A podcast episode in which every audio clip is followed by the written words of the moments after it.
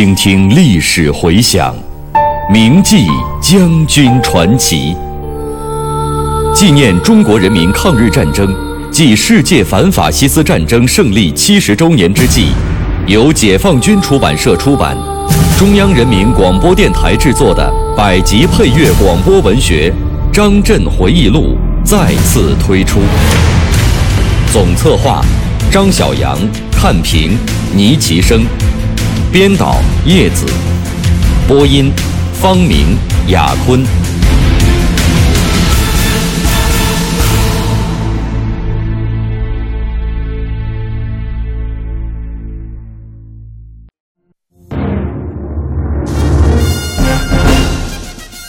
留得青山在，不怕没柴烧。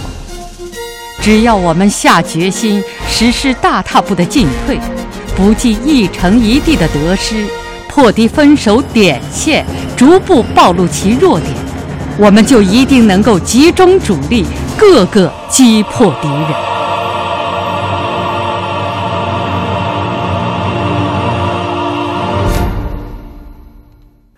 一九四六年，为了迎击敌人的全面进攻，我们华中野战军第九纵队与山东野战军主力会合之后。在陈毅司令员的统一指挥下，从淮北到苏北，先后参加了朝阳集、泗县、两淮、肃北等主要战役。朝阳集战役是淮北的第一仗。七月中旬，敌徐州绥靖公署集中五个整编师、约十个旅的兵力，由徐州、固镇、蚌埠分三路进犯淮北路东解放区。我们纵队首先于灵璧以南地区迟滞有蚌埠、五河等地北进之敌第七军。这个时候，西面徐宿段的敌军进展很快，北路敌整编第二十八师也沿陇海铁路两侧向东进犯；中路敌整编第六十九师由金浦路曹村加沟段出发。向我睢宁以东的鱼沟集、朝阳集、双沟地区进击，与南路灵璧、四县地区的第七军形成对淮北路东地区我军的合击之势。面对三路进攻之敌，山东野战军司令员陈毅、参谋长宋时轮抓住敌人立足未稳之机。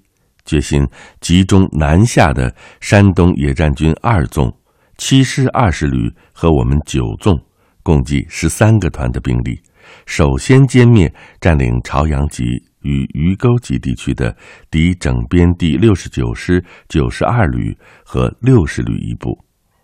作战部署是：二纵担任主攻，在北面攻坚朝阳集守敌。九纵在南面攻坚鱼沟集之敌，七师二十旅进至大王集西北地区，准备打击由双沟南援之敌。九纵骑兵团挺进至房村以西、潘塘以南活动，破坏海政公路，阻挠敌人东援。整个战役由二纵司令员兼政委韦国清统一指挥。七月二十六日夜。我率部向鱼沟集方向前进，接近鱼沟后，进一步判明了敌情。九十二旅以一个营驻守鱼沟集，另有部分兵力守鱼沟东北高地。在这种情况下，我军是以部分兵力前置周围高地之敌，以主力直取鱼沟集呢，还是先打下高地诸要点，再攻鱼沟集？我考虑。这一仗是我军在淮北地区的首战，应该慎重稳妥，因此决心先求控制鱼沟东北诸高地，扫除其屏障，而后再歼鱼沟集之敌。第二天拂晓，战斗打响，我们很快夺占了这几个高地，一面截击逃敌，一面向鱼沟集发起攻击。下午五点多钟。鱼沟集之敌夺路向西逃窜，被我追歼。此役我军共歼敌五千余名，其中我纵歼敌一千余人，缴获火箭炮两门、迫击炮四门、美式重机枪六挺、轻机枪二十二挺，有力的配合了二纵主力全歼敌九十二旅的作战。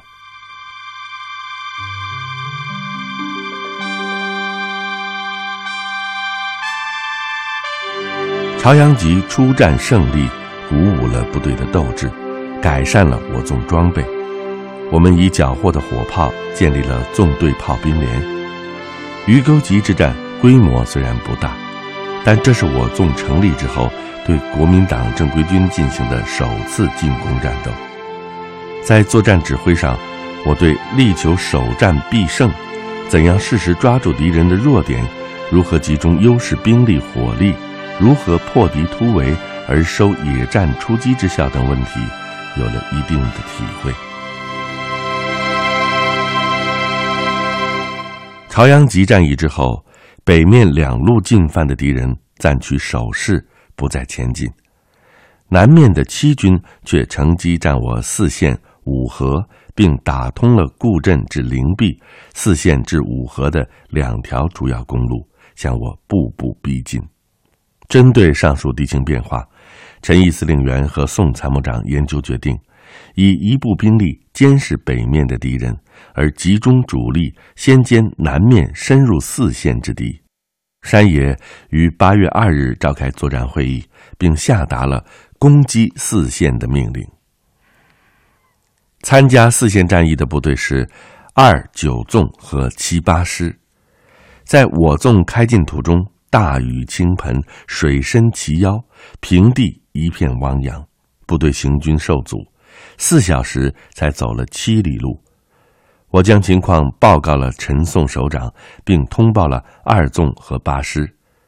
八师刚从鲁南地区长途跋涉南来，距作战地区更远。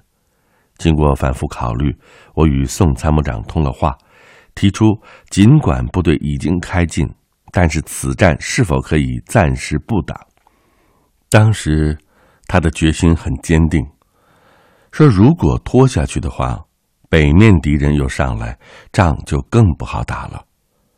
但是我总觉得此仗没有把握，在连降大雨的情况下，敌人是以逸待劳，而我军则是在泥泞里奔波，又要攻坚，形势甚为不利。思考再三，我又直接向陈司令员发电，建议暂不攻击四线。电报发出后，部队已经接近战场，但仍未见回复。八月七日下午，四线攻城战斗打响，九纵从东面发起攻击。由于我纵第七十九团和八十一团奉命参加城西和城东南的阻援行动。我手里只有三个团，仍决心以第七十七团由东关向东门攻击，第七十五团主力由城东南角攻城，一部兵力向南攻击，第七十三团求歼东关三里湾之敌后转为预备队。因连日下雨，护城河暴涨，四周的积水特别的深，原来准备的工程器材失效。战士们秋水强渡，遭敌火力封锁，仅一步突上了城墙，后又被反击下来，伤亡严重。当日，第八师从城北攻击，这支有着光荣历史的山东部队善于爆破，很快就突破了城垣，与城北区守敌展开了逐屋争夺战。四城守敌是桂系部队，善于防守，拼死顽抗。第二天战斗更为激烈，八师第一梯队伤亡很大，第二梯队加入战斗后又是一场恶战，但仍无进展。我纵在东面连续攻城也没有奏效。九日上午，敌集中兵力向八师反扑，并占领了北城门楼，切断了八师入城部队的后路，情况万分紧急。担负阻援任务的二纵、七师等部也被水阻拦，不能迅速增援。中午，宋时轮参谋长召集我们研究情况，决定撤围四城。我纵七十七团参加策应八师城内部队突围，七十五团组织力量求歼四县东北八里桥之敌。当晚在强攻八里桥的战斗中，七十五团团长张永远不幸中弹牺牲。我与永远同志十年相处，友情甚笃，得此噩耗，深感痛心。在四线战役中，我军共歼敌三千余人，其中八师部队歼敌最多。这一仗虽然在一定程度上打乱了。南路敌军向我淮北解放区进攻的部署，但是由于攻坚受挫，我方也伤亡两千多人，是一个消耗战，部队的情绪受到了很大的影响。四线失利的原因，从客观上讲是大雨连绵，部队机动和转移十分困难，弹药多受潮失效，电话线难以架设，易电又慢。影响了对情况的及时处置。从战役指挥上看，兵力不够集中，特别是对攻击重点使用兵力单薄，作战准备不够充分，对敌第七军的作战特点缺乏具体研究，对其防御能力也估计不足。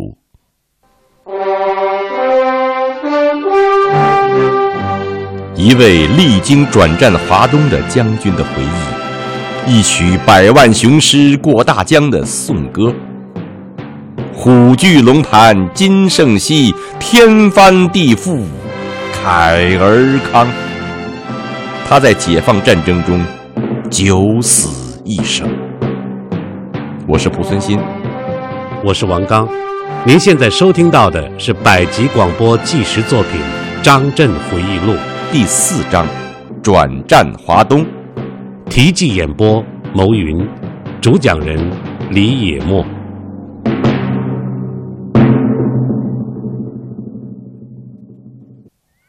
八月中旬，我们在位于睢宁东南葛口子的野战军司令部开会，研究下一步行动方案。陈毅和宋时轮首长听取了各部的汇报，总结了四线作战的经验教训，决定八师回鲁南地区补充。后来，陈毅司令员还亲笔给八师领导写了一封信，对八师和其他部队的损失、对作战的失利承担了领导责任，并鼓励部队要振奋精神，再接再厉，迎接新的战斗。字里行间充分体现了他的统帅气度，不但使八师指战员十分感动，参战部队也深受教育。在总结的时候。我提出此仗受水的影响太大，陈司令员问我为什么当时不提意见，我便将打电话、电报提建议的情况如实做了报告，并且查到了由我签发的电报，他便没有再说什么。在朝阳集出战获胜之后，由于第二仗没有打好，战局开始陷于被动。八月下旬。国民党军参谋总长陈诚在徐州召开会议，与徐州绥靖公署主任薛岳等商定，以淮安、淮阴为目标，继续向我华中解放区发动所谓第二期攻势。其中，在向我淮北路东地区进攻的李延年集团中，又增加了国民党军五大主力之一的整编第七十四师。敌军新的进攻发起之后，山东野战军首长曾准备以我纵配合二纵强袭大王集之地，怎奈敌齐头并进，而我军兵力不足，难以分割钳制敌人，遂改变决心，以我纵担任迟滞当面之敌的任务，掩护野战军主力东撤休整待机，这样。我纵便在后面轮番阻击、交替转移，一直没有能够得到补充和休整，部队非常疲劳。八月底，我们退至泗阳、洋河地区，这里背靠运河，南有洪泽湖，不便机动于作战。山东野战军首长在反复权衡利弊之后，向中央军委提出，部队在泗阳及运河以东地区整训待机。下一步，可北可南，亦可相机向西反攻，比较主动。方针确定之后，野司决定我纵主力仍位于运河、洪泽湖之间，与敌保持接触，同时以一部兵力加强华中七分区，在淮北坚持敌后游击战。我在洋河镇受领了任务，回来后立即做了部署。为了战略全局的利益，保证兄弟部队安全转移、获得休整与补充，我纵就分为两个部分：主力三个团和骑兵团于正面阻击迟滞敌人；七十九、八十一团归华中七分区指挥，坚持淮北路东地区。他们。面对优势的敌人，在敌后坚持了一个多月，损失很大。七十九团副团长钟志远在敌后侦察的时候不幸被俘，在押解南京途中跳火车，英勇牺牲。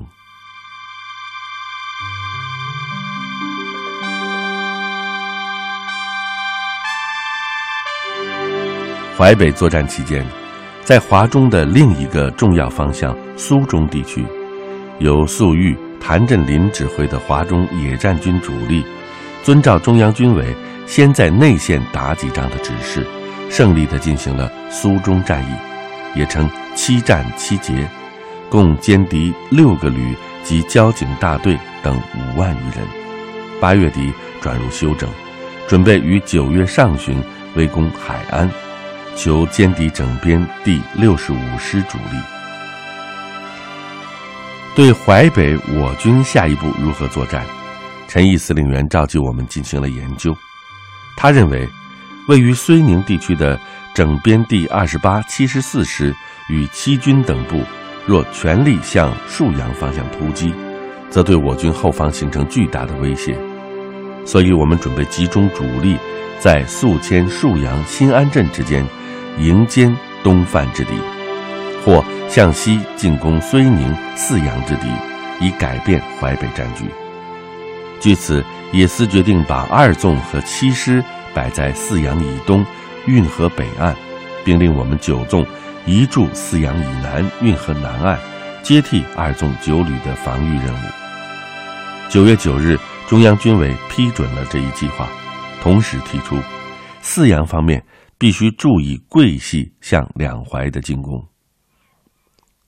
我纵于九月八日晚开始接替二纵九旅的防务，这里是扼控洪泽湖与运河间通向淮阴、淮安的走廊，地位十分重要。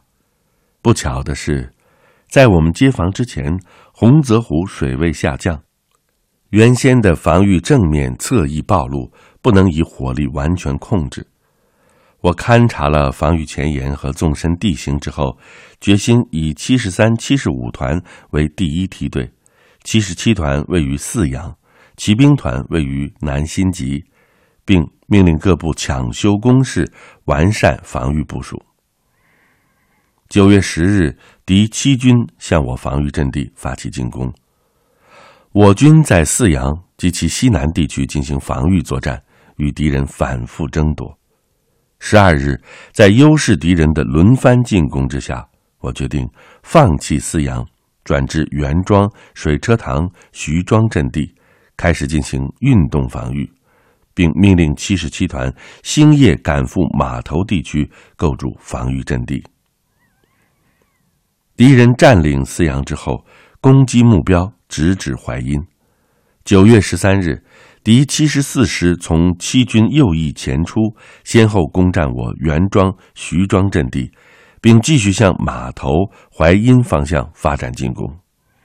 对于战局出现的这一新情况，我们原来估计不足。鉴于敌军并没有全力朝沭阳方向进攻，而是沿着运河南岸向淮阴而来，为了坚决阻止其直取淮阴，陈毅司令员决定调整部署。在码头南岸城隍庙成立淮阴前线临时指挥所，以谭震林为指挥，我为参谋长，统一指挥九纵和随后陆续到达的五十三旅和六旅十八团等部的作战行动。我赶到了谭政委处，参加研究怎样保卫淮阴的问题。谭政委要我不惜一切代价先顶住敌人的进攻，并告五旅、十三旅等部马上赶到。我草拟了包括兄弟部队在内的守备命令，做出坚守淮阴以西运河一线的防御部署。为了改变不利态势，我纵姚子健副司令员亲率七十五团实施反击，但是因为敌人攻势正猛，未能奏效。部队节节抵抗，退至码头地区。九月十五日，敌七十四师在空军和炮兵的掩护下强渡运河，相继突破我军在码头一带的阵地。我急令皮定均率领的十三旅前往增援，但为时已晚。第二天，谭政委命令我部撤往淮阴城郊，会同五旅等部保卫淮阴。淮阴外围的坚守防御战打得更为惨烈。从十七日起，敌七十四师在猛烈炮火和数十架飞机的掩护下，向我五旅、十三旅和我纵阵地发起猛攻。我们抱定了与淮阴共存亡的决心，连续击退敌人多次的进攻。十八日，七十四师师长张灵甫亲自到第一线督战。其二梯队也加入了战斗，双方激战近日，我军仍死守在胡庄、高兴桥、道士庄等阵地上。在这样的情况下，陈毅司令员命令刚刚赶到淮阴附近的华中野战军六师十八旅和运河北岸的二纵迅速开赴淮阴参战，阻止敌人的攻势。待华中野战军主力北上之后，合力歼灭来犯之敌于淮阴城下。同时，只是坚守淮阴的部队，如不能守到华中野战军主力到达，即应于消耗敌人之后实施转移。据此，淮阴前线临时指挥所遂决定于十八日晚调整部署。这个时候，粟裕司令员也已经赶到。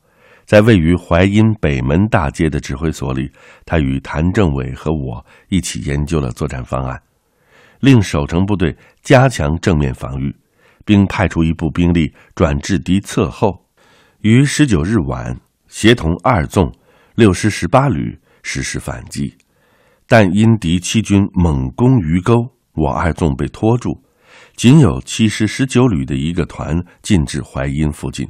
因此，我们的计划没有能够实现。九月十九日凌晨，敌七十四师趁我调整部署的空隙，以一个营的兵力从我纵与五旅的结合部偷袭淮阴南门，突入城内。接着，正面敌人再度发起进攻，遂使我军受到前后夹击。战至下午五时，淮阴前线临时指挥所下令部队撤出淮阴。当晚，我纵沿清江涟水公路撤至清宫镇，敌人在占领了淮阴之后，又于二十二日占领淮安。